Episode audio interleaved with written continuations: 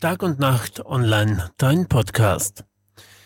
Das Justizministerium will nun doch die zweisprachigen Gerichte in Ferlach, Bleiburg und Bad Eisenkappel schließen.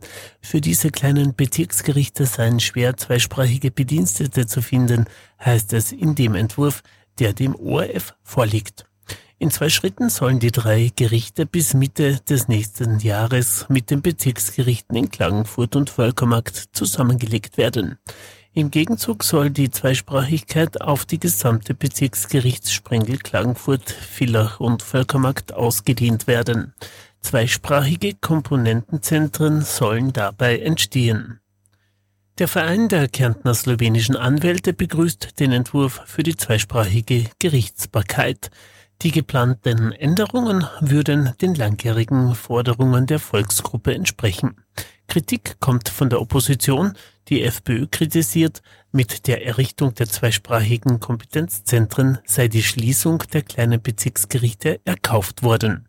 Das Team Kärnten lehnt die Schließung der zweisprachigen Bezirksgerichte ab und befürchtet eine Schwächung des ländlichen Raumes.